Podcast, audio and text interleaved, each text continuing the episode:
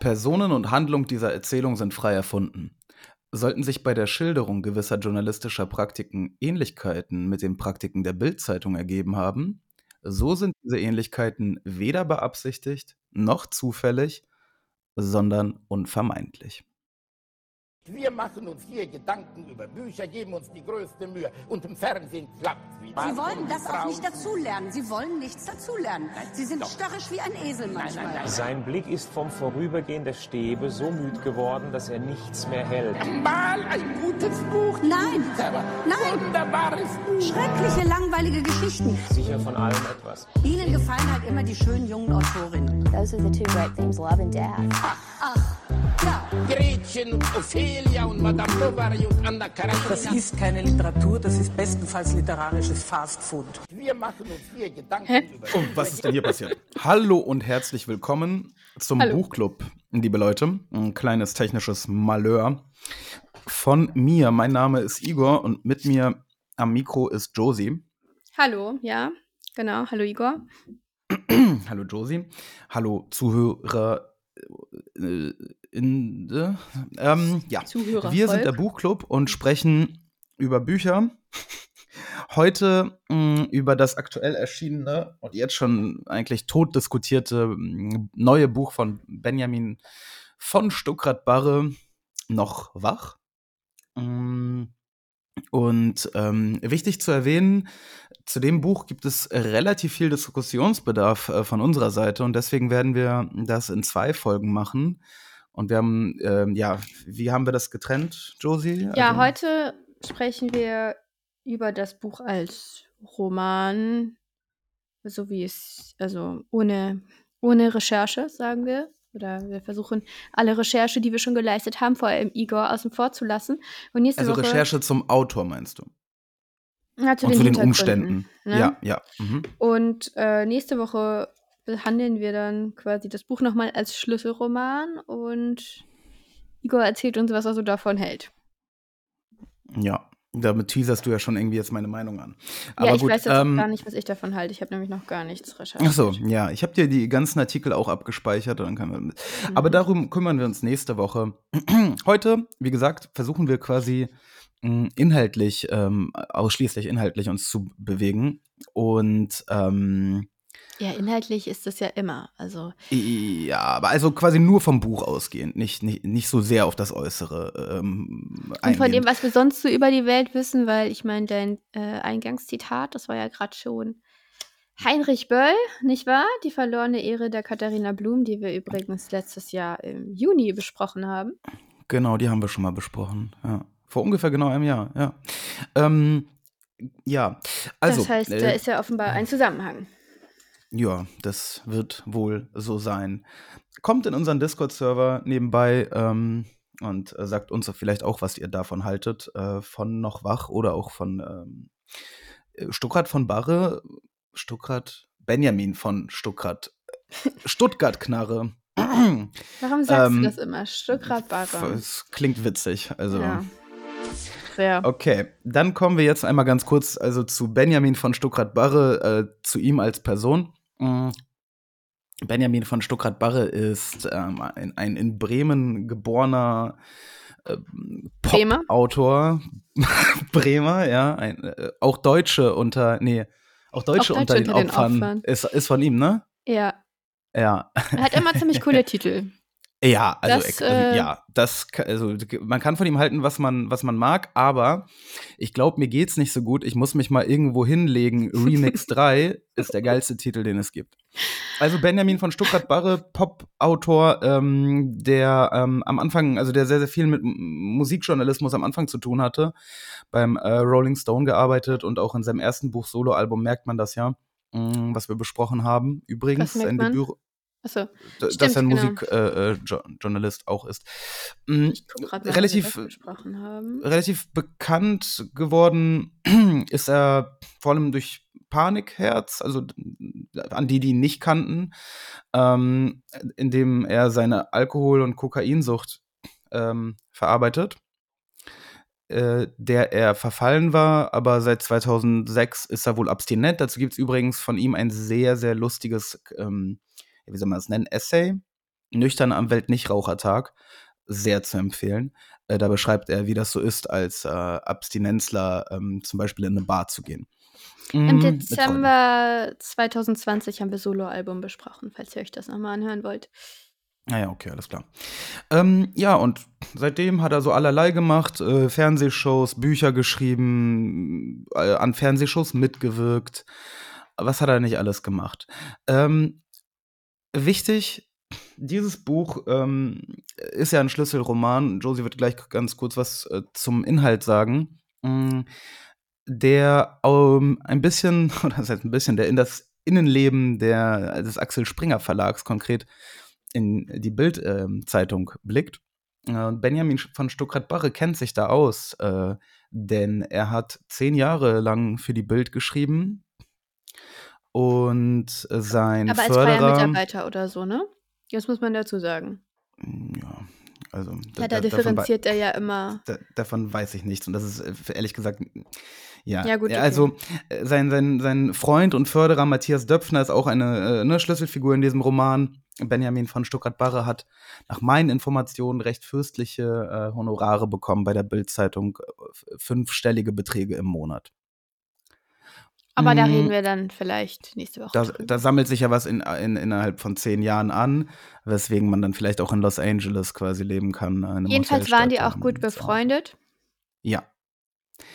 Wem, mit wem er nicht gut befreundet war, war Julian Reichelt, der übrigens an derselben Schule Abi gemacht hat wie. Ich. Oh, das passt Äh, auch wirklich. ähm, Die Schule war.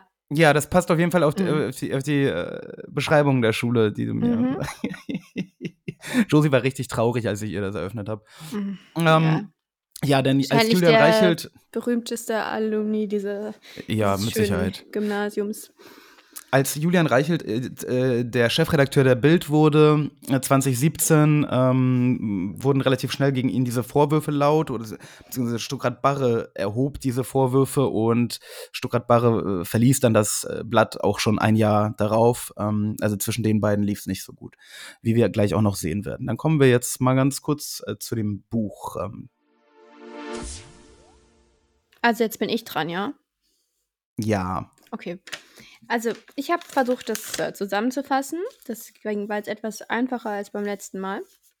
Also unser Protagonist lebt in Berlin und Los Angeles, je nachdem, wo es gerade wärmer ist. Oder ja, wo es sich gerade besser leben lässt. Ähm, verkehrt mit allerhand Prominenz und hat selbst auch wohl mal irgendwie ein paar Bücher geschrieben. Ist selbst wer eher könnte das sein? Meinungsschwach, würde ich sagen. Würde sich als unpolitisch bezeichnen und vor allem Was? harmoniesüchtig. Du würdest sagen, er ist unpolitisch, er ist auch eindeutig links. Sehr links. Ja, aber man kann ja eine Grundhaltung haben und trotzdem zu sehr vielen relevanten oder diskutierten Themen jetzt nicht so eine klare Position. Und so würde ich Okay. ihn beschreiben. Da- Oder da er sagt an ich- einer Stelle, ich habe ja gar keine Meinung, beziehungsweise vielleicht habe ich zu viele. Da würde ich nachher gerne nochmal drauf eingehen. Ja, gut, okay. Aber wo man sich einig sein, wo wir uns, glaube ich, einig sind, der ist harmoniesüchtig. Ja, Kommt von seinen Eltern, also er kann Streit überhaupt nicht ab. Offenbar wurde in seinem Elternhaus sehr viel gestritten, wobei man Ja. da nichts äh, genaueres drüber erfährt. Jetzt ist sein bester Freund Vorsitzender eines riesigen Verlags, der vor allem im Boulevardbereich aktiv ist. Und er sitzt Hm. aber in Berlin, dieser Verlag, in einem großen Hm. Turm. hm. Wird auch alles ein bisschen lächerlich dargestellt und haben den riesen Fernseher auf dem Turm, von wo aus die den ganzen Tag die Stadt anschreien. Ich habe mal nachgeguckt. äh, Ich ja? dachte, die Bild hätte den vielleicht auch, aber den, hat- den gibt es nicht. Ja, okay. Schade Siehste? eigentlich. Ja. Ähm, also mit dem Chef, mit dem Vorsitzenden von diesem Verlag ist er eben befreundet. Der ist auch ein bisschen älter als er, wenn ich das richtig verstehe. Dann gibt es aber da diesen Chefredakteur, der neu ist, also Chefredakteur von diesem Schundblatt. Da, also dieser, dieser, dieser, ja, also der Für vor, das- vor allem Wut und ähm, ja, ich weiß Das nicht, ich Schundblatt, für das würde. unser Protagonist aber auch gearbeitet hat. Na, der Protagonist sagt immer, ja, er sagt immer, seit Jahren mache ich schon nichts mehr für den Verlag. Und so ganz Seit genau zwei- weiß man es jetzt nicht. Nein, das sagt er nicht. So, wir sind jetzt hier im Buch. Okay. Dieser Chefredakteur ist ein ziemlicher, ah, so, ein- so, ein, so ein macho, so sehr dominant, so sehr Also, er ist aber schon eine einfach Karikatur. denkend. Ja, er ist überzeichnet, denke ich. Wobei man hört nicht viel von ihm persönlich. Also es ist wenig wörtliche Rede drin. Es wird immer nur beschrieben, wie er dann irgendwo steht und schreit. Er trägt eine Paranoid? Halskette von Was? einer, er trägt eine Halskette gemacht aus einer Fahrradkette aus einem zerbombten Dorf in Mhm. Syrien von einem Genau. Fahrrad. Genau, er geht immer mit irgendeinem Also- Kriegstrauma hausieren. Nee, was heißt Trauma? Also er ist Kriegsreporter. Er sagt, er ist traumatisiert vom Krieg, genau. Wie dein Lieblingsalumni im Übrigen ja auch. Können wir den bitte nicht so nennen? Okay. Also, äh, gut, aber jetzt kommen wir zur Handlung, ähm, sonst sind wir gleich schon in der Besprechung irgendwie. Ja. Ähm, so, mit dem versteht er sich gar nicht und dann fängt es an mit so einem Tr- Trip irgendwie in Silicon Valley, dass die da die Führungsriege macht des Verlags und irgendwie ist der Protagonist dabei, weil er seinen Freund unterstützen will in seiner Midlife-Crisis und dann wird, ist er vom Chefredakteur schon richtig genervt. Jedenfalls im Laufe des, der Handlung, es zieht sich über mindestens ein Jahr, würde ich sagen, ne? ähm, wird radikalisiert sich der Verlag und vor allem dieses, ja, dieses Boulevard-Format da immer stärker.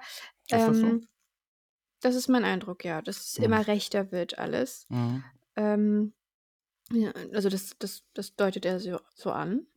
Ähm, und gleichzeitig lernt der Protagonist Sophia kennen in einer Selbsthilfegruppe für Drogenabhängige. Sie hat Probleme mit Cannabis.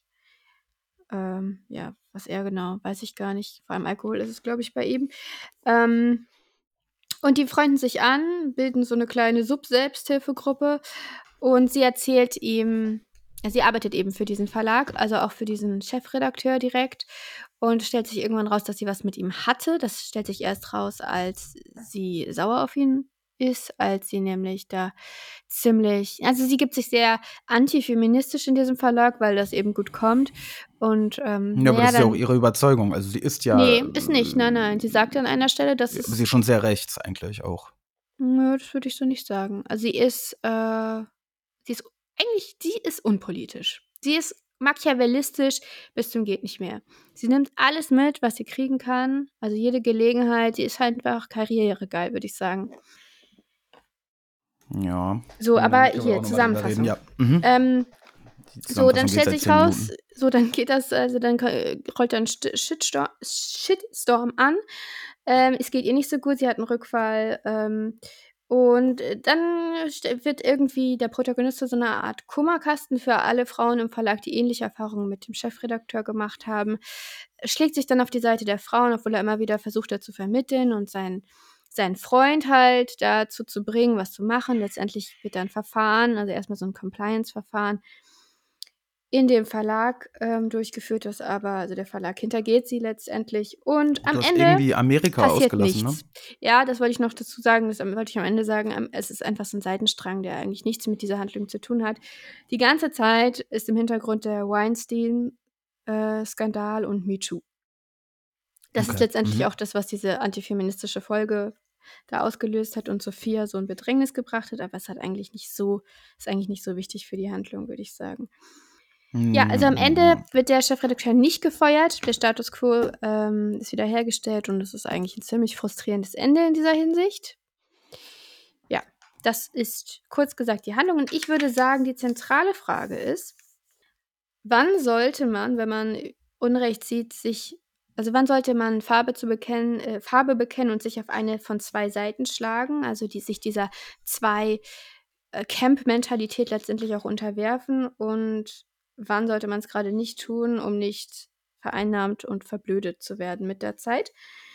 Ähm, also wann schlägt Besonnenheit und Feigheit um? So würde ich es formulieren. Das ist für mich Als Thema des, des, des Mhm. äh, Romans. Genau. Okay, ähm, ja, darüber können wir ja gleich äh, sprechen. Mm, Da du ja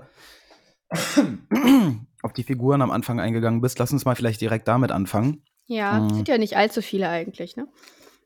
Nee, also wir haben den Protagonisten, der hat keinen Namen, ne? Nein, Nein, okay. nein. Namenloser, namenloser Protagonist, Das ist in irgendwie, ne? ja. Äh, Sophia, äh, Mhm. wichtige handelnde Figur. Der Freund des Protagonisten, namenlos. Der Chefredakteur, namenlos. Ja. Mm, Das bedeutet eigentlich, die, diese drei ohne Namen sind zumindest relativ eindeutig zuzuordnen gegen ne, de- den. Ja, es ist ähm, auch ziemlich eindeutig zuzuordnen, welche Figur ein reales Vorbild hat und welche nicht durch die Namensgebungspolitik. Aber Ja. da müssen wir jetzt nicht drüber reden. Ja, genau. Ähm, lass uns mal über die, äh, also Sophia, ne? Mhm. Ja. Über, so, so, über ja, Sophia. so, über Mhm. Sophia sprechen. Mm, Sophia ist, ist ja die treibende Kraft äh, quasi ähm, und äh, äh, sie im Grunde genommen initiiert ja diesen äh, Sturz oder den vermeintlichen Sturz vom äh, Chefredakteur. Mm, Würdest du Und- sagen, Sophia wäre eine bessere Protagonistin gewesen als der Protagonist selbst? wenn man die Geschichte aus ihrer Perspektive erzählt hätte. Mhm. Mm, mm, mm, mm, ja, Ja. ja, schon.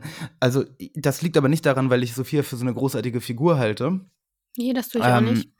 sondern weil ich den Protagonisten unfassbar langweilig und inhaltsleer und, und Das finde ich nicht. äh, Das finde ich äh, nicht. finde.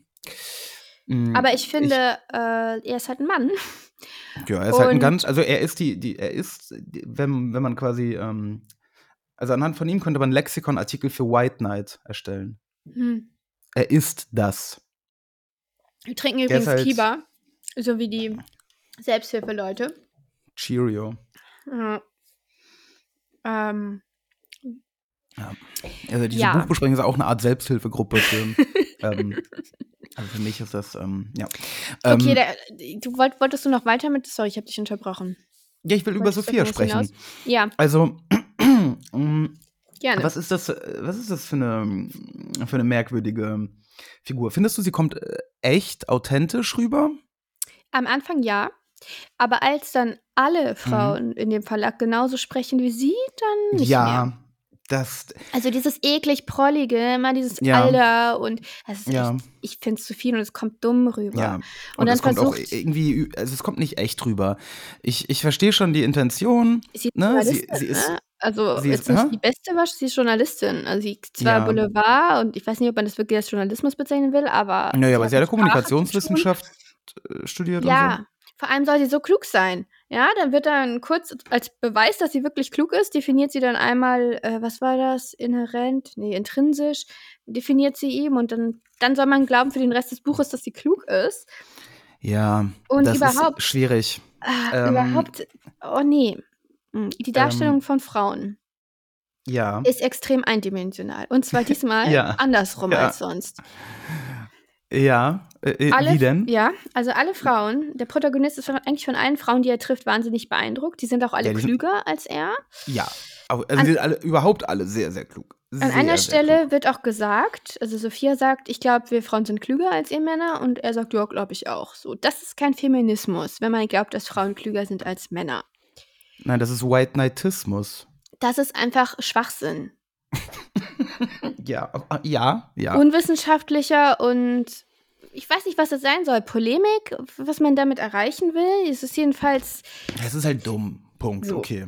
Es, Und es dann- ist halt wirklich billig, ne? Das ist halt so, ein- so, so ein Kneipenspruch eigentlich, ne? So mm, White Knight Kneipenspruch, äh, quasi dieses, mhm. ne, ja, die, die, Mhm. die Männer, die können nix und so, ja, ja, die können nix. Äh, ne, das, das lässt sich ja in beide, in Mhm. beide Ja, ja. Richtungen mm, machen. Ja, genau. Ähm, typisch Mann. So, dann, So. dann, ähm, äh, Sophia bezeichnet sich ja die erste Hälfte oder wahrscheinlich noch länger überhaupt nicht als Feministin. Sie tritt überhaupt auch erst relativ spät auf den Plan. Also sie Mhm. ist so dieses, was ich gerade beschrieben habe. Sie ist Karrierefrau. Also sie ist ähm, wahnsinnig. Also sie steht auch hinter diesem Verlag. Sie redet alles gut, was die machen. Und die, ich meine, die zerstören regelmäßig Leben. Das wird auch sehr deutlich. Ja, da ist ein Suizid Das ist infolge übrigens, einer Kampagne. ich weiß nicht, ob du das verstanden hast oder nicht, ne? Das ist von Boateng mm, Nee, das die ich nicht Geschichte verstanden. gewesen. Ja. Die kenne ich auch nicht, die Geschichte. Aber jedenfalls ist da ist genau jemand das- tot am Ende. Ja, das ist genau das, was passiert ist. Ja, so, da ist dann also jemand tot am Ende. und Das wird aber nicht weiter problematisiert. Also natürlich, das finden auch alle irgendwie dann blöd, nicht so schön. Aber diese Journalistinnen, die ja alle, also ich meine jetzt wirklich Journalistinnen, ich wollte jetzt nicht ein Ich machen, sondern ja, die Journalistinnen, die daran mitgewirkt haben. Und die das alles mittragen die ganze Zeit, die, die von diesem ganzen ekelhaften Boulevard Journalismus, wenn man so nennen will, profitieren. Mit denen soll man dann Mitleid haben, wenn der Chefredakteur sie fallen lässt und sie zwangsversetzt werden oder äh, ja, gemobbt werden, als Schlampe bezeichnet werden, Ja. Mhm. wenn auf sie hinabgeblickt wird. So, das sind alles ziemlich unschöne Sachen innerhalb dieses Verlags. Da sollte der Verlag vielleicht mal gucken, ob der das anders macht und man sollte vielleicht auch überlegen, ob man da wirklich arbeiten will als junge, kluge Frau. Die sie ja alle sind. Mhm. Nee, es gibt Auch noch eine alte. wirklich nicht so kluge reden. Frau. Ach, eine alte, kluge Frau. Die redet aber nicht ganz so äh, seltsam. Die ist wirklich ein bisschen unterscheidbar von den anderen. Die arbeitet aber nicht mehr bei dem Verlag. Ja. Also die anderen sind wirklich eine Matsche. Ja. Ja. Ähm, und Was äh, wiederum Ich- eigentlich sehr, so, und sehr wenig feministisch ist, würde ich sagen. Weil die Männer sind ja deutlich zu unterscheiden. Das stimmt. So, auf Seite 350, ja. Da wird, da beschweren sie sich dann darüber, dass, als das dann alles draußen ist, dieser Skandal, ja, dass zu Juicy darüber berichtet wird, dass sie als naive Flittchen dargestellt werden. Also das steht hier so äh, wörtlich. Und da frage ich mich wirklich, beschweren sich da gerade Boulevardjournalistinnen über sensationsgeile Berichterstattung, wenn sie auf einmal das Opfer sind? Ja. Und der das ist schon sehr, sehr Protagonist- komisch, dass das es halt ist- überhaupt nicht mh. problematisiert wird, ne? Das ist das Problem, genau. Der Protagonist steht komplett dahinter, hat auch überhaupt Ja. keine, ab irgendeinem Punkt gar keine Zweifel mehr, dass das das Richtige ist, was er da Ja. jetzt macht, dass er diese Mhm. Kampagne unterstützt. Und ähm, das ist es, was ich auch an dem Protagonisten problematisch finde, weil er ist einfach irgendwie ein, ich weiß nicht, wie ich das sagen würde, er hat keine eigene Haltung. Der einzige Grund, wieso er da jetzt, der Konflikt, der ist, den, in dem man sich befindet zuerst, dieser Konflikt Loyalität gegen eigene, ja, eigenes moralisches Empfinden irgendwie, den kann ich gut nachvollziehen, den finde ich auch gut, gut dargestellt. Aber ab irgendeinem Punkt wird er wirklich, ist er, hat er eben keinen Zweifel mehr, ist ähm, 100% gegen diesen Verlag, dem ja sein ehemaliger Freund da, bester Freund, vorsteht. Mhm. Will, will, will einfach diesen ganzen Turm. Es hat was von Thanatos, ne? Er will einfach Zerstörung. Ähm, und seine Ruhe. Also, Ja, dafür ist diese Szene, ähm, die mm, ich wirklich relativ unangenehm zu lesen fand, als sie diesen Abend machen, wo, äh, die, äh, wo sie live die ähm, ja. komische die Preisverleihung, Übertragung. Mhm. die Übertragung gucken, äh, während der quasi ein Enthüllungsartikel erscheinen soll. Mhm. Mm, Und die Art und Weise, wie, wie sie sich halt da, da, da, da so aufgeilen und, und heiß machen darüber, was dann halt äh, passieren soll, ne? nämlich da quasi, dass die ganzen Leute aus dem Verlag das dann mitbekommen. Ich kann das ja Mm. verstehen, von der Sicht der Frauen aus, total. Ja, ja, schon. Aber aber es ist, was ist sein Interesse? ja, es ist halt irgendwie eklig. Und wenn man halt bedenkt, dass ähm, da wird ja massiver Schaden seinem Freund zugefügt in dem Moment. Mm, Und dass er das so geil findet, ne? Aber ich glaube, er bezeichnet ihn dann nicht mehr als seinen Ah, Freund. Aber ja, dass der überhaupt nicht so ein Das- kleines ich bisschen. weiß nicht, ich fand das, fand das unangenehm, Mm, irgendwie, dass er nicht, dass, dass er da so komplett eins mit sich ist, das finde ich auch seltsam. Nicht realistisch. Also ich habe das Gefühl, da fehlt ein Stück dieser Freundschaftsgeschichte, die er uns einfach nicht erzählt hat.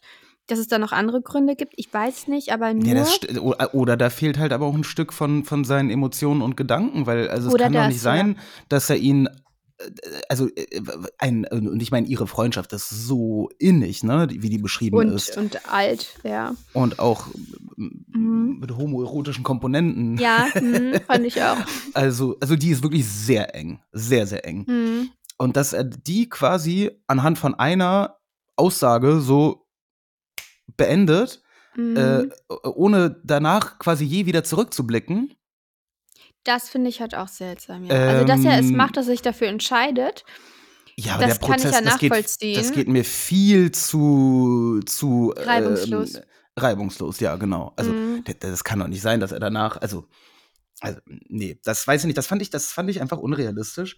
Mm, Und das machte mir halt auch den, den Protagonisten sehr, sehr unsympathisch. Es geht ja nicht darum, also die Sache, für die der Protagonist da eintritt, ist Mhm. natürlich äh, pr- prinzipiell eine gute Sache. Natürlich, ja. Aber mh, es ist einfach äh, irgendwie, hm, irgendwie ist es trotzdem ja relativ oberflächlich, wie das alles beschrieben ist. Es hat halt keine, keine, keine, keine Tiefe. Es ist halt so einfach, ne?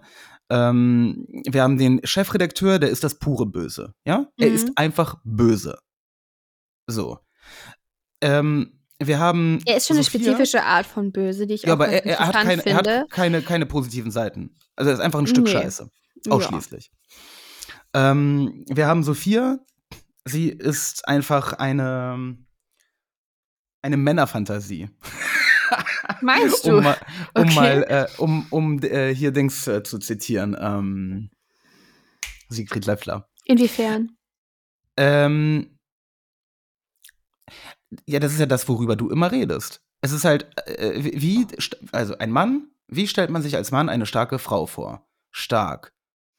Hm, das heißt, sie, sie flucht und redet so vulgär, weil sie ist sehr stark, wie ein Hafenarbeiter. Aber Mhm. sie ist auch sehr klug. Sehr, sehr klug. Sehr klug. So, das. Ähm, Klüger als man selber? Ich glaube nicht, dass das eine Männerfantasie ist. Na, das ähm, weiß ich nicht. Das ist halt die Männerfantasie von einem White Knight vielleicht, mh, der zu sehr in dieser Rolle aufgegangen ist. Aber sie, äh, also es Ich weiß ist nicht, kurz Igor, gesagt lass mal ein diese Mann. Begriffe raus. Ich Es ist kurz gesagt ein Mann mit, mit äh, langen Haaren und Brüsten. Da ist also doch nichts es Weibliches geht, dran. geht jetzt hier um die Cool Girl. Ähm, Ja, genau. Das ist sie Cool doch. Ist sie doch eins zu eins. Soll, äh, soll ich Ja, nee, das, war, schon. war sie das mit solch einblasen? Nein, Oder war nein. das die andere? Das war die sind ja alle gleich. Achso, ja, das die ist war genauso. Kimberly. Ja, Ja. aber das solltest du schon auseinanderhalten können. Ja, Also die ja, sind s- unterschiedlich. Nee, sind sie nicht. Doch, doch, doch. Okay. Doch, das ist Aber- eine ganz andere Sphäre da. Kimberly ist in den USA und. Ja, äh, aber sie ist auch sehr klug. Sie ist eine Ja, ultra ja, krasse ist Superprogrammiererin. Äh, ne, klar, aber auf der anderen Seite äh, ne, kifft sie quasi auch äh, 24-7.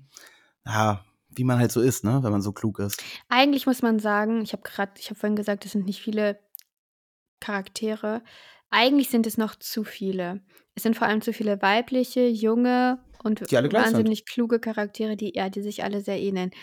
Ich meine, wir haben am Anfang so diesen, diesen Gegensatz zwischen Basketballs und Sophia. Sophia kommt ja erst später, aber Sophia ist halt Basketballs nur im Stadium, bevor sie Ja, ja, bevor sie kapiert hat, quasi. ja, ja, gedroppt ja. wurde, dass es dann gleichbedeutend mit kapiert hat, dass der Chefredakteur halt ein Arsch ist. was ja nur also passiert, also was ja nur sagen- dann passiert erst, ne? ja, also quasi der Chefredakteur wird, wird ja schon erst zum Arsch, wenn sie quasi nicht mehr von ihm profitieren. Genau, das kann man nicht leugnen. Und da muss ich sagen, dass ich kann das nachvollziehen. Diese Frauen sind alle sehr jung. Ich, ich, ich, es tut mir auch echt. Also ich kann verstehen, wie bitter das ist. Aber natürlich gehen auch, ist es eine Selektion von Frauen, die zu diesem Verlag geht und in diesen Job und die für diesen Typen arbeitet.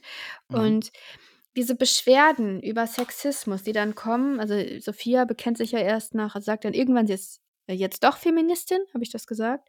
Also Mhm. irgendwann kommt dann übrigens, ich bin jetzt doch Feministin. Ja. So, und dann Während sie sich aber über diese Feministen-Emilys lustig macht. Ne? wer, wer ist das? Ja, das sind halt äh, Feministinnen, die ähm, quasi den Feminismus irgendwie anders deuten oder anders ausleben als sie. Die werden dann quasi so verleumdet. Ja, an welcher Stelle war das denn? Ich erzähl du mal weiter, ich werde dir das gleich zitieren. Ja, ich wollte gerade äh, äh, genau äh, auf die Stelle hinweisen, als sie dann sagt, ja, sie ist Feministin und so weiter und sie beschwert sich ständig wirklich über Männer und wie schlimm es ist als Frau. Wo ich als Frau dann auch, ehrlich gesagt, das ist sowieso so ein Grundproblem von MeToo, ja. Das ist alles wichtig, dass man diese Lebenswirklichkeit von Frauen darstellt in der Öffentlichkeit. Das, was Männer nicht, was sie überhaupt nicht verstehen, was sie gar nicht nachvollziehen, wieso Frauen nachts so tun, als würden sie telefonieren, obwohl sie nicht telefonieren. Ihren Schlüssel irgendwie kampfbereit in der Tasche zusammenballen und so weiter. Das sind alles Sachen, die ich durchaus auch kenne, auch wenn alles nicht in der Häufigkeit und Intensität, wie Sophia das darstellt. Aber dann immer dieses, das ist normal für uns Frauen, dieses für alle Frauen sprechen. Und ähm, hier, wir müssen hundertmal am Tag sagen, nein. Das ist normal für uns Frauen. Das stimmt nicht. Ich muss nicht hundertmal am Tag irgendjemandem Nein sagen.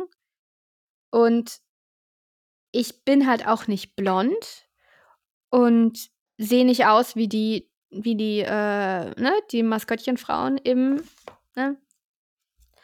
Also, das ist jetzt auf die Realität bezogen. Ich weiß natürlich nicht genau, wie Sophia aussieht, aber dass die da alle blond sind, das wird auch gesagt, die Moderatorinnen. Und ähm, die leben in einer, ja, die werden auf eine bestimmte Art behandelt im Alltag und das ist scheiße, aber es ist nicht repräsentativ für alle Frauen. Und bei diesem MeToo, Hashtag und überhaupt, ne, ich habe immer so ein bisschen das Gefühl gehabt, ja, das ist ja gut und so, aber es war wie so ein Club. Mhm. Also Dem jeder angehören so, möchte. genau, genau. Und diese Dynamik wurde, glaube ich, lange Zeit nicht, also vor allem, also nicht so angesprochen jedenfalls. Aber wo ich eigentlich hab drauf halt- hinaus, also, ja, Zu MeToo, ich habe halt auch das Gefühl, dass es halt ähm, durch, durch die vielen Clubbeitritte dann ein bisschen die, die, die Essenz des Clubs verwässert wurde. ja, ja.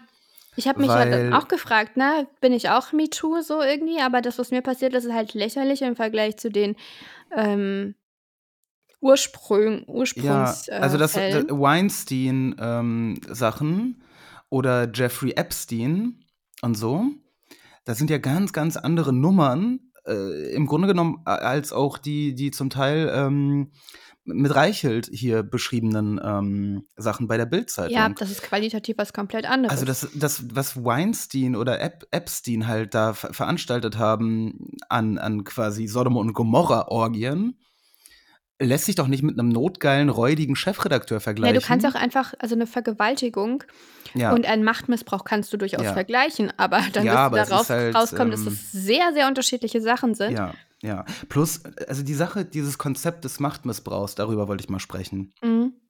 Ich wollte noch einmal auf äh, Tittenbarbie vorher noch Wer ist hinweisen. Tittenbarbie? Tittenbarbie ist der Begriff, mit dem Sophia die Frau bezeichnet, die, nachdem sie da längere Zeit krankgeschrieben war, auf Ach ihrem so. Platz sitzt.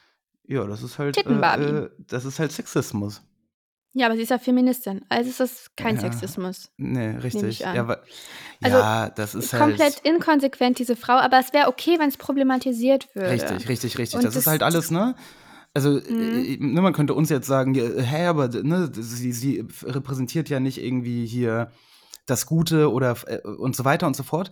Mhm. Ja, aber es müsste halt dann irgendwie auch mal so, so, solche Aussagen müssten dann mal halt irgendwie auch diskutiert und gestritten werden. Oder zumindest könnte der Protagonist sie in seinem Kopf diskutieren oder so, aber es passiert Ja, halt nichts. Aber das Problem ist auch, dass der Protagonist als Mann und als eigentlich Unbeteiligter nicht in der Position ist, da irgendwie was zu hinterfragen. Auf welcher Grundlage denn? Er ist einfach schlecht gewählt.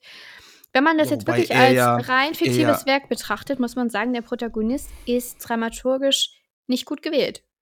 Nein, natürlich nicht. Aber äh, der, der Protagonist ist ja derjenige, der uns die ganze Zeit erklärt, was, äh, wie das hier alles funktioniert, wie die Welt funktioniert, wer auf der Seite des Guten und wer auf der, Ja, der Seite des, des Bösen steht. Ne? Der hat die Kategorie und es gibt nur zwei Kategorien eigentlich. Oder, oder eigentlich, eigentlich äh, Naja. zwei Kategorien und zwar neutral und auf der Seite des Bösen. Es gibt da Naja, quasi am keine Anfang, am Anfang ist er sich ja schon nicht so sicher, aber er ist dann relativ schnell Guten. Der kommt relativ Dadurch, schnell zu dem Schluss. Bestimmte Frauen halt sagen, willst du ein Arschloch sein oder nicht, zum Beispiel. Oder Sophia sagt ihm das einmal ganz direkt. Willst du, willst du so einen Hashtag, ähm, ja, hier. Nur so einer von diesen gratis Hashtag-Dödeln sein oder willst du wirklich helfen, etwas zu verändern? Sagt sie, nachdem sie ihm zwei Wochen vorher noch erzählt hat, dass nichts zu verändern, äh, dass nichts zu verändern gibt, dass alles jetzt alles äh, so läuft, wie es eben laufen soll und dass sie vom System profitiert und er sie bitte in Mhm. Ruhe lassen soll. Und überhaupt kann sie selbst entscheiden, mit wem sie ins Bett geht, so ungefähr. Sie ist ja schließlich schon Mhm. groß. Also, und wo sie ihm dann noch, ein, Vo- also aus allem wirklich auch versucht, einen Strick zu drehen, dann ist er halt, dann ist er ähm, betrübt darüber, was sie ihm erzählt über den Alltag einer Frau und äh, sie sagt dann, ach, jetzt willst du auch noch, jetzt willst du getröstet werden, äh, armer Junge. Ähm, Mhm. und, und ist wirklich so, mm, so richtig herablassend. So und Es ist dann männerfeindlich. Ja, sagen wir es doch, wie es ist. männerfeindlich. Puh, Also wir haben, wir haben einmal, wir, wir haben halt einmal den Protagonisten, der quasi geschlechtslos ist. Nee, er ist ein alle- Mann. Und der Ja, ist auch zeitweise hat er auch so einen kleinen, also Ja, doch, einmal, einmal ganz kurz gab es diese Sache, die äh, ganz interessant war. Seine, ne, seine Gefühle für Sophia und so weiter. mhm. Leider wurde die dann relativ schnell fallen gelassen und nicht mehr verfolgt. Fand ich schade. Fand ich auch schade. Ähm, aber an der einen Stelle sa- sagt er zum Beispiel, genau, an der Stelle ungefähr, denkt er an sie und bezeichnet sie als klug und hübsch. Und eigentlich dachte er aber früher hübsch, äh, vorher hübsch und klug, hat es aber umgedreht, Ja. weil es sich sonst frauenfeindlich anhört. Ja, Also solche kleinen, interessanten, ja, Gedanken sind wobei- da schon. so eine Reflexion von ihm, ähm, der würde ich aber auch halt massiv widersprechen. Was jetzt? Ähm, dass es frauenfeindlich ist, wenn man Frauen hübsch findet. Nee, aber darüber kann man, kann man eben reden und deshalb ist es ein guter Ja, das- Gedanke. Und Darüber kann man reden, aber er tut es ja nicht. Er, er, er redet ja Nein, nicht es, darüber. es wirft einfach die Frage auf. ich finde, das Buch Und ich ist finde halt, doch, also, nee, Frauen, also, die ist Reihenfolge mit- ist, wichtig von klug und die, hübsch. die, die, das Thema ist, äh, MeToo, Feminismus, mh, Sexismus in der Gesellschaft ist einfach äh, mit, in diesem Buch ausschließlich mit Samthandschuhen und mit einer riesengroßen Portion Gratismut angepackt worden. Also, verstehst du? Es ist, äh, es ist doch alles g- das Runterpredigen von, von äh, schon längst quasi mh, in der Gesellschaft akzeptierten und, und quasi von der linken, ähm, äh, äh, sagen wir mal, äh, Igor, jetzt red nicht über die Linke. Das links naja, nein, nein, von, der, von, von, den, von, von den, von den sich selbst, von den sich selbst quasi als aufgeklärt ähm, und, und leicht, natürlich leicht links, weil das ist ja sehr Was heißt denn sympathisch. leicht links? Naja, so, so leicht links halt wie dieser unser, wie dieser unser Protagonist. Ich fände es besser, wenn du links und rechts da komplett rauslassen würdest. Okay, aber jedenfalls Zeitgeist. ähm, das Buch äh, entspricht halt eins zu eins dem. Und obwohl es ja durchaus äh, strittige und diskussionswürdige ähm, Punkte gäbe bei der MeToo-Bewegung, die wir vorhin angesprochen haben, Mhm. ne? Bei dieser ganzen Frage, äh, äh, wie genau, also was ist eigentlich Sexismus so? äh, Fe- Feminismus kann nicht darin bestehen, dass Frauen äh, einfach geiler in allem sind als Männer. Und äh, damit ist die Diskussion quasi zu Ende, so wie, wie es hier gemacht wird. Ne? Frauen sind einfach die besseren Menschen. Bup. Und aber das, das darfst du machen, das ist halt gratis. So, keiner wird dich dafür angreifen. Keiner kann dich dafür angreifen, wenn du. Aber wir machen es ja gerade. Ja, aber wir sind ja auch ähm, ähm, subversiv und edgy. Äh, also, äh, Nee, es stimmt, es stimmt. Ich, und da muss man sich auch nicht groß drüber aufregen, finde ich, weil Du, äh, jetzt? es ist einfach eine Tatsache, dass, also das, das ist Warum, darf ist- ich mich nicht darüber aufregen? Ich habe 400 Du Seiten Langeweile darüber, gelesen. du kannst dich darüber aufregen, aber ich finde, Männer sind jetzt auch nicht in der Position zu sagen, wir werden diskriminiert, weil. Es, äh, nein, das sage ich doch überhaupt Büchern nicht. Ich sage einfach nur, dass das Buch. Nein, nein, nein, nein, Quatsch. Männerfeindlich, äh, äh, damit möchte ich jetzt nicht ausdrücken, dass das Buch irgendwie. ne- Nein. Ich meine einfach nur, es war einfach, ich habe keine neuen Gedanken, ähm, keine interessanten, irgendwie anregenden Gedanken in diesem Buch gefunden. Aber wie ist Wirklich es denn mit der nicht. Frage, die ich am Anfang angesprochen habe? Wir müssen ja nicht immer über, es muss ja nicht um Feminismus und MeToo gehen. Ähm, Feminismus ist sowieso eine ganz komplizierte Sache und da kann man tatsächlich in diesem Buch nicht so besonders viel mitnehmen. Ich meine, wie Mhm. auch, es hat ein Mann geschrieben. Es geht gar nicht. Männer können keine Feministen sein, Männer können auch keine feministischen Bücher schreiben. Sie können Bücher schreiben, in denen Feminismus ein bisschen vorkommt. Ja, okay. Ähm, Übrigens, äh, g- ganz kurz ja. noch sehr interessant finde ich auch die, ähm, die, diese Konzeption vom Feminismus, äh, äh, dass quasi Frauen mh, keine Sexualität ähm, haben. Das ist ja auch ein klassischer, ne, klassischer äh, aber wie quasi. woran machst du das jetzt fest? Das musst du dann diesem Buch? belegen. Ja. Ähm, ist dir mal aufgefallen, dass keine der Frauen ähm, jemals irgendwelche ähm, sexuellen Interessen hat, dass keine der Frauen, dass, also dass es niemals der Mhm. Gedanke auch nur in den Raum geworfen wird, dass eine dieser Praktikantinnen, eine dieser Frauen vielleicht auch einfach auf Reichelt stehen könnte. So. Auch einfach Lust hätte, mit ihm äh, nicht, äh, was zu finde, haben. Im ersten Das, Kapitel ähm, wird das doch, also in dem, das erste Kapitel ist ja anders Ja, klar, als aber die anderen. ja, aber das erste, ja, aber das erste Kapitel ist ja aus, äh, noch, äh, ähm, das ist ja ganz anders. Das würde ich sogar getrennt vom Buch sehen. Keine Ahnung, das ist, das ist irgendwie für mich nicht. Sprich äh, mal ins Teil. Mikro.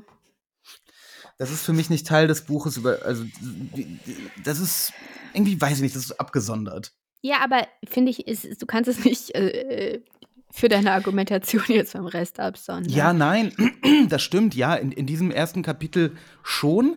Mm, Aber da wird ja gezeigt, quasi dann danach wird ja dieses erste Kapitel quasi entkräftet, in dem gezeigt wird, da hat sich die Frau natürlich ganz, ganz, ganz krass getäuscht. Äh, Das war natürlich ein großer Unsinn, dass sie geglaubt hatte, äh, ne, dass sie auf Julian Reichelt hätte stehen können und Interesse an ihm Ich hätte haben würde- können. Ich würde das so, ähm, würde das so formulieren. Sex wird jedenfalls nicht als primäre Sex Motivation ist von ausschließlich negativ konnotiert in diesem Buch. Nee, Sex ist was nee. Schlimmes. Ähm, Sex ist ein Machtinstrument, ja. Mm, Sex ist etwas, was Männer wollen und von, sich von Frauen holen würden, äh, wollen, also dass Männer sich von Mhm. Frauen holen wollen und die Frauen setzen alles daran, äh, das quasi zu verhindern. Die Frauen sind die Schäfchen, die Männer so sind würde die ich es nicht sagen. Nein, die wollen das nicht verhindern, sondern die haushalten halt damit. Ja, oder so, ja, Die okay. äh, versuchen ihren Nutzen daraus zu ziehen. Okay, also- aber sie haben keine, sie sind keine sexuellen Wesen. Oder, also es ist Sex als Dienstleistung. Auch als Sie Kimberly. haben keine sexuellen dem, Interessen. Ja, auch als Kimberly halt dem Protagonisten anbietet, ihm einen Genau, blasen. genau. Das ist ist, es ja, aber das ist ja, das Ja. Sex Das als stimmt. Dienstleistung, Sex, als Machtwerkzeug und so weiter und so fort. Mm, Aber das ist auch so ein typischer männlicher, finde ich, ähm, Versuch eines Feminismus, mm, irgendwie weibliche Sexualität zu leugnen. Weil Männer haben, haben ja ähm, Angst, wenn sie eine Frau äh, beschreiben, die Lust am Sex hat, dann schreiben sie eine Hure. Weil in ihrem Kopf sind ja Frauen, die Lust am Sex haben, Lust auf Sex haben, Huren. Deswegen schreiben sie das nicht. Ja, so eine Art Selbstzensur aufgrund einer falschen. Annahme. Ja, ich, ich würde eher sagen, ich würde das ein bisschen milder formulieren. Ich würde sagen, weibliche und männliche Sexualität sind unterschiedlich und für Männer ist es, wenn sie sich nicht ganz intensiv damit beschäftigt haben, mit der weiblichen Perspektive, sehr schwer, auch authentisch darüber Also zu machen- schreiben. Also schreiben sie es gar nicht. Also du meinst, Stuttgart, Stuttgart Barre hat erkannt, dass weibliche und männliche Sexualität sich unterscheiden? Und Nicht weil er sich mit der Wei- explizit, nein. Ja, Aber aber er er, hat ja, er hat ja den Frauen keine männliche Sexualität gegeben, er hat ihnen einfach die Sexualität genommen, sie sind ja asexuell bei. Also er hat erkannt, dass sie keine Män dass sie nicht diese männliche Sexualität haben. Das ist ja schon mal ein erster ähm, Schritt, Mm, dass das, könnte halt man so bei deuten, Frauen man könnte es aber auch so deuten, wie ich es gesagt habe. Das ist die Frage, wie man es äh, dem ich jeweiligen finde, es ist nicht ganz, es ist nicht ganz klar. Es gibt eben auch nicht diese Szenen in diesem Buch. Es ist letztendlich inhaltlich eben auf Machtmissbrauchsverhältnisse konzentriert. Und das Ja. ist ja klar, dass Sex da ähm, eine ganz andere Dynamik hat. Also das äh, letztendlich, ja, was will die Frau? Die Frau will entweder ihre Karriere befördern oder sie ist wirklich verliebt. In beiden Mhm. Fällen ist Sex nicht primär. Was will der, der Mann? Also der Chefredakteur jetzt oder auch Weinstein oder wer auch immer, die wollen wirklich nur Sex. Also Ja, es ist, ähm, Und aber das ist so krass simplifiziert, Mann. ja, ich weiß nicht, ähm, inwiefern jetzt. Ja, aber so funktioniert doch die Welt nicht. Es geht ja auch nicht Es um die gibt Welt. doch solche Frauen es wie geht Sophia um diese gar nicht. Machtmissbrauchsverhältnisse. Das ist eben das Problem, dass Und solche Sophia Männer wie den tatsächlich nicht so Chefredakteur ganz gibt's auch realistisch nicht. klingt. Äh, doch, doch, die gibt es. Die gibt es. Ja, das bezweifle ich. Doch. Natürlich gibt es die, ja. Ohne jegliche Tiefe. Einfach nur ein Stück Scheiße. Ich glaube schon, dass der tatsächlich, wenn er da seine Heulkrämpfe nachts hat, ich glaube, dass er sehr großes Mitleid mit sich selbst hat. Ich glaube, dass er tatsächlich. Also irgendwas stimmt ja mit ihm nicht. Äh, Nee, diese irgendwas stimmt mit ihm Paranoia. nicht, aber das wird ja nicht dargestellt. Nein, es wird nicht Das wäre dargestellt. doch mal Und interessant. Wie wäre es denn mal mit, mit, diesem, mit diesem Typen als Protagonist? ich finde nicht, dass der überhaupt keine Tiefe hat. Man, äh, man erkennt nicht viel von ihm, aber viel schlimmer finde ich, dass der Protagonist keine Tiefe hat.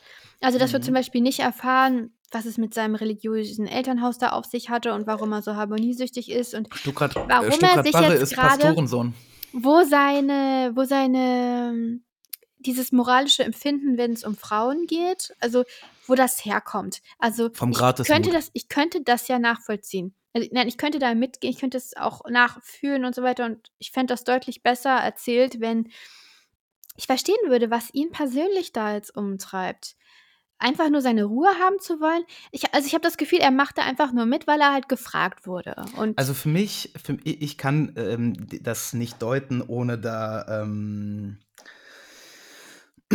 ohne dafür aus dem Roman herauszugehen und, und ähm, mir den Autor und, und, und, und Döpfner und Reichelt und so weiter anzugucken. Weil die, diese Fragen, die, die du da stellst, die habe ich mir natürlich auch gestellt, weil ich die Figur halt für so unrealistisch und langweilig und, und einfach auch nicht nachvollziehbar halte. aber langweilig finde ich sie jetzt, so weit will ich nicht gehen. Mhm. Mm, Es ist halt Nee, sehr vorhersehbar, nee, was er macht und sagt. Es ist, es ist halt es ist absolut eindimensional. Es gibt auch keine Charakterentwicklung. Also doch, angedeutet ja schon. Also er ist dann irgendwann bereit, seinen Freund da ähm, ans Messer zu liefern. Doch, klar. Also Naja, es ist nicht ganz rund, aber doch, Es da gibt es also, eine ja, er, er, was heißt denn, es, es gibt ja fast keine, es gibt ja keinen inneren Konflikt. Er liefert ihn ans Doch, Messer. den inneren Konflikt habe ich dir schon lange erklärt. ja, der Natürlich. innere Konflikt ist, er merkt auf einmal, mein Freund ist ein Arschloch. Und dann, aber äh, dieser vergisst innere er. Konflikt, finde ich, ist so, zumindest die erste Hälfte lang, Und ziemlich ich stark. glaube ihm das auch nicht, Mann. Das mit diesem, dass er ihn auf einmal für ein Arschloch hält, weil der so einen Satz da gesagt hat, der überhaupt eigentlich harmlos war. Nein, ich glaube, er hält ihn Äh, erst ab also- dem Punkt für ein Arschloch, wo er ihm quasi verspricht, das wird jetzt ernsthaft verfolgt mit diesem Compliance-Verfahren und dann bekommt er raus, dass alles äh, brühheiß an diesen Chefredakteur verstehe weitergetragen nicht, warum- wurde, was verstehe- vertraulich Ich, ich ausgesagt verstehe wurde. ich versteh nicht, warum es dem Protagonisten eigentlich so juckt. Das ist ja gerade mein Punkt. Das weiß ist ich er ein halt auch Engel nicht. oder was? Ist er ein Heiliger? Was juckt ihn das Da denn? muss eine ist persönliche. Motivation ja, ist scheiße. sein. Julian Reichelt und die Frauen und so, das ist alles unschön. Aber aber äh, für ihn ist das ja sein einziger Lebensinhalt. Was geht denn bei ihm Okay, ab? ich hätte eine Idee. Ich hätte eine Hypothese. Es könnte natürlich sein, ähm, dieser, dieser, sein Freund ist ja so sein väterlicher Freund so ein bisschen. Mhm. Und der findet jetzt diesen Chefredakteur auch ziemlich cool. Es könnte einfach Eifersucht sein. Ja, ja. Aber dann, Also, dann so- mehr, mehr hervorheben. Naja, wenn du jetzt halt. Man Dass es könnte halt sagen, dass geht. es sehr subtil schon enthalten ist. Vielleicht wusste es der Autor selber nicht. Das naja, ist das Ding ist, Moment- also das, das ist ja, damit äh, leitest du ein bisschen zur nächsten Folge über, weil das ist ja etwas, was ähm, sehr, sehr oft ähm, schon jetzt gefallen ist in den letzten Wochen bei der Diskussion dieses Buches, dass einfach äh, auch der Bruch mit dem Verlag gar nichts mit äh, äh, den Praktiken von Reichelt zu tun hatte, sondern Mhm. mit der Tatsache, dass die, die Stelle des Chefredakteurs ja vakant war. Und ähm, der, der fünfstellige ähm, Euros beziehende Wie, du meinst, Günst- der hätte Günstling- Chefredakteur werden Günstling wollen? Döpfners, ja. Von. Aha. Ja, gut, aber da sind wir jetzt schon wieder in dem Nee, Terrain das ist aber, also es ist, ne, Folge. es ist halt nur co äh, convenient, dass ähm, äh, äh, der Bruch mit äh, Döpfner und dem Blatt 2018, ein Jahr nach Ernennung von Reichelt äh, zum Chefredakteur kommt. Ja. Ich meine, Reichelt, äh, Reichelt hat die Bildzeitung Aber schon Igor, darum geht es jetzt nicht. Das machen wir nächste gemacht, aber- Woche. So. Ja, ich muss Für jetzt auch mich- langsam Ja, auf jetzt lass. Ja, nee, jetzt warte mal. Ähm, Wie? Ich kann nicht mehr. wir sind noch nicht fertig hier. Ich bin fertig. Ich habe ja am Anfang gesagt, also für mich ging es um die Frage, also was denn für mich den Protagonisten am Anfang jedenfalls ziemlich sympathisch gemacht hat, hat, war, dass er, wenn er eine Überzeugung hatte, wenn er irgendeine Überzeugung hatte, dann war es ja, dass man sich nicht nur mit seinesgleichen, also mit gleichdenkenden, gleichgesinnten umgeben sollte, mhm. ähm, hier, doch der gegenwärtig grassierenden Idee eines humorlos strengen Peer-Group-Reinheitsgebot mochte ich noch weniger nachkommen. Mhm. Ähm, das Aber das ist auch nur, das ist Ja. nur, nur dahergesagt, weil als es dann halt um, um, die, um die Wurst geht, bricht er mit, mit seinem Freund, weil er äh, sein Freund im Grunde genommen anders äh, an die Sache rangeht als er. Ich glaube nicht, dass das zu dem Zeitpunkt nur daher gesagt ist. Ich glaube wirklich, dass er sich damit ich weiß nicht, ob er sich damit seine Freundschaft mit dem auch so ein bisschen rechtfertigt Mhm. vor sich selbst. Mhm. Ähm, den Begriff Peer Group Reinheitsgebot finde ich ziemlich cool übrigens. Ähm, überhaupt sehr viele coole Ähm, Begriffe in diesem Roman. Stimmt. Äh, das, also die, die ähm, ich finde den Stil Mhm. ähm, eigentlich ziemlich cool. Ich mag Ich auch, auch. diese Idee ähm, von den äh, Begriffen, äh, die quasi Klischee sind und eigentlich nicht, äh, nicht benutzbar sein dürften, quasi in Caps Lock. Das ist Also unsere alles- Interpretation. Ja, ja, so, so Bullshit-Talk ist in Caps Lock geschrieben. Es gibt fast also- keinen Satz ohne Caps Lock. Ja, weil, weil man, während man redet, halt einfach voll viel Bullshit redet. Zum Ja, Beispiel, ähm, ne, erzähl mal weiter. Ja, es ist halt so lange lustig, bis du auf den ersten Satz triffst, Ja, ja, ja. in dem etwas Danke. in Caps Lock gesetzt ist, was du selber ständig sagst. Ja, dann, dann wird aber, also dann ist der Frust auch groß, vielleicht auch deswegen dann jetzt meine so, so, äh, Mhm. Ist so ein paar Mal passiert. scharf vorgetragene Kritik an dem Roman. ähm, ja, nee, keine Ahnung. Ich, ich finde wirklich stilistisch, ähm, sprachlich den, den Roman sehr, sehr cool geschrieben. Mm, aber, ähm, ja, also, ich denke. Lustig auch an vielen Stellen. ne? Lustig, auf jeden Fall lustig, ja. Aber die Thematik ähm, ist äh, die Thematik ist wichtig und auch eigentlich interessant und hätte das Potenzial gehabt, interessant diskutiert und dargestellt zu werden. Es ist mir zu, wie gesagt, einfach zu feige.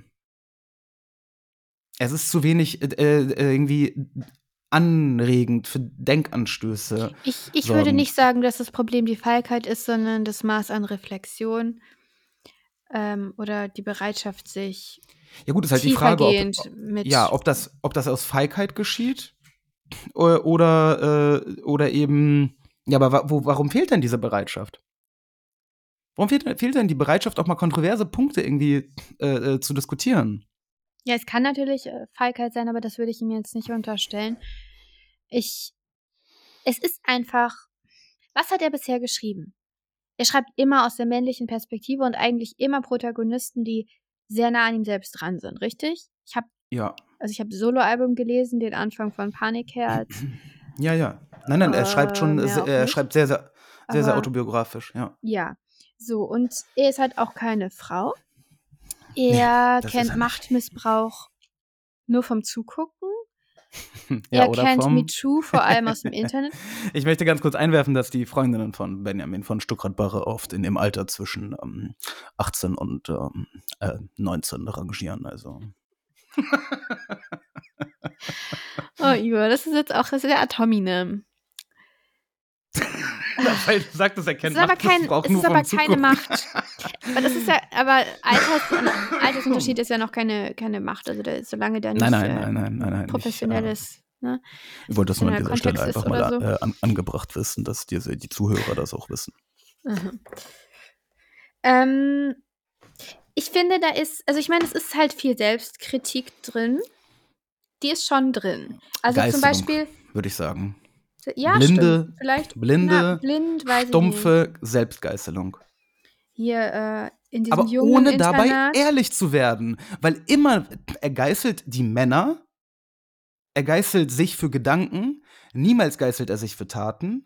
Wenn er Leute für Taten geiß, äh, angreift, dann sind das Leute, die nicht er sind. Es ist billig. es ist gratis Mut, Mann. Das Ding ist, nach diesem Buch, wer ist der, wer, wer steht am Ende als Arschloch da? Ja, Reichelt natürlich, Döpfner schon, Mhm. aber natürlich nicht unser Protagonist. Der ist nämlich ein Engelchen. Das stimmt tatsächlich. Den Eindruck hatte langweilig. ich auch ein bisschen. Also mir wäre es ein bisschen peinlich, ein Buch zu schreiben, wo ich so gut, wobei eigentlich hab, nee, habe ich nicht. Also äh, ein Buch zu schreiben, wo ich am Ende so gut wegkomme, ist schon Ja, ein bisschen, ja. Aber ich wollte kurz diese Einstellung, die ich auch ganz gut fand, ähm, in diesem Jungsinternat, dass der Schmidt-Show Witzeschreiber Kombüsentrakt war. Ja, das ist die größte Selbstkritik an sich. Dass er vor Lachen. 50 Jahren bei, der, bei Harald Schmidt geschrieben hat. hohnlachend all die Umkleidekabinenwitzeleien notierten, die sich ja praktisch von selbst schrieben. Ba, ba, ba, ba, ba. Also, ähm, es ist ein bisschen was, also er versucht, er versucht vor allem nicht angreifbar zu sein, ne? Ab, ja, ja, ja. Und diese Selbstkritik dient und Selbstgeißelung dient ja letztendlich auch dem, hahaha, darfst du nicht über mich sagen, ich hab's ja selber schon gesagt. Mhm, stimmt. Und es stimmt, stimmt, vielleicht. stimmt. Das ist auch, auch, auch ein Schutzschild, ja. Ja, es stimmt vielleicht tatsächlich, dass. Ich weiß nicht, will ich ihm jetzt vorwerfen, dass da Mut gefehlt hat. Ich weiß es nicht. Es ist auf jeden Fall, ich finde, es ist ein interessantes Buch, vor allem, weil es ja auch wahnsinnig, also es ist, erreicht ja wirklich die Massen, ne? Und es. Mich hat's enttäuscht. Ich habe mir von Benjamin von Stuckrad-Barre mehr erhofft. Ich dachte, es würde intelligenter werden. Kontroverser. Ja, kontrovers ist es wirklich nicht so. Das, oder oh, ich weiß nicht, mir fällt jetzt irgendwie kein Punkt ein, der da wirklich. Es, ja. Aber auf kontroverse Weise über sowas können halt auch nur Frauen schreiben, meiner Meinung nach. Du bist einfach in einer sozialen Rolle.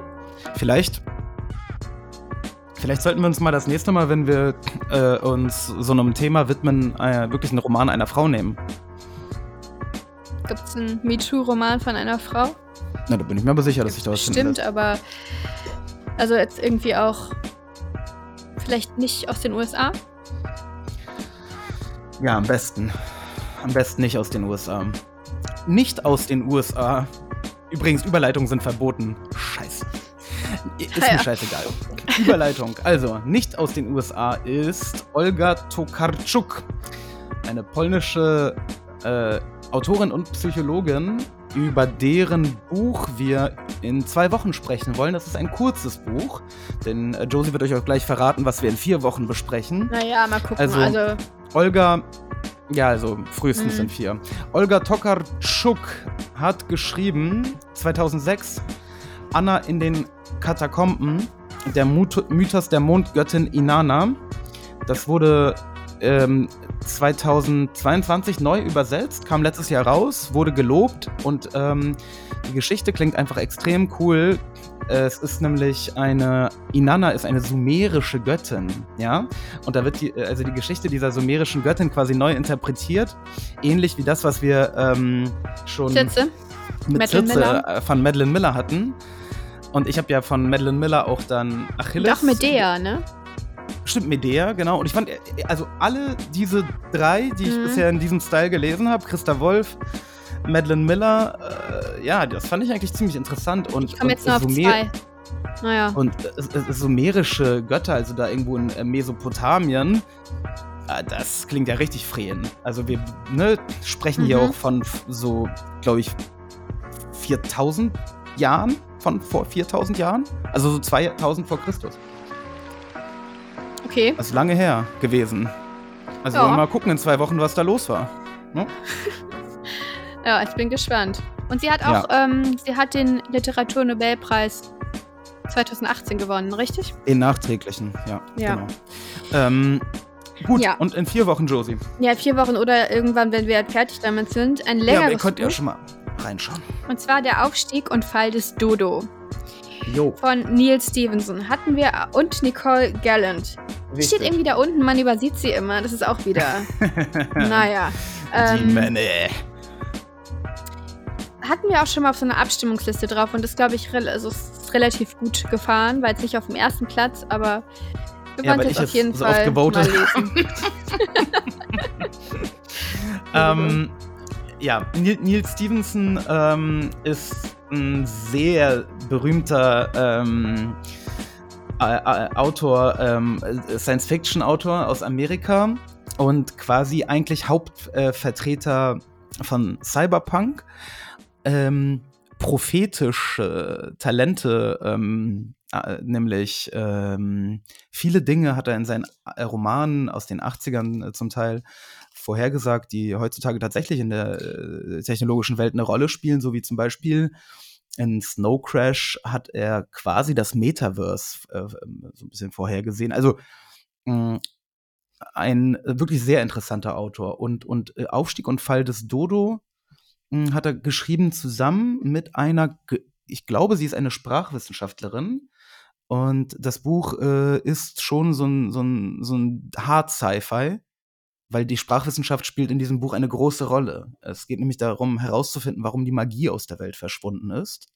Und die ist im 19. Jahrhundert, ich weiß gerade nicht mehr in welchem Jahr, plötzlich aus der Welt verschwunden. 1851. Genau. Und ähm, ja, jetzt äh, geht das los. Da. Ich Ja, bin mal gespannt. gucken. Deine Outro-Politik verstehe ich nicht so richtig. Warum reden wir jetzt wieder ohne Musik? Die ist einfach ausgegangen, weil wir, weil, weil wir so lange gelabert haben. Naja. Aber Kommt, in einer Woche, genau. Kommt auf labern unseren, ja, in Ja. einer Woche geht es weiter über äh, St äh, um Stucki. Ähm, Ui. und kommt auf jeden Fall zu uns auf, auf unseren Discord-Server. Da Hm. freuen wir uns. Da könnt ihr Bücher vorschlagen, mit uns diskutieren und so weiter. Und mit euch untereinander. Und Ja. ja, das war's, glaube ich, ne? Ja. Ist irgendwie Macht komisch ohne Musik. Macht es gut, liebe Leute. Peace. Tschüss.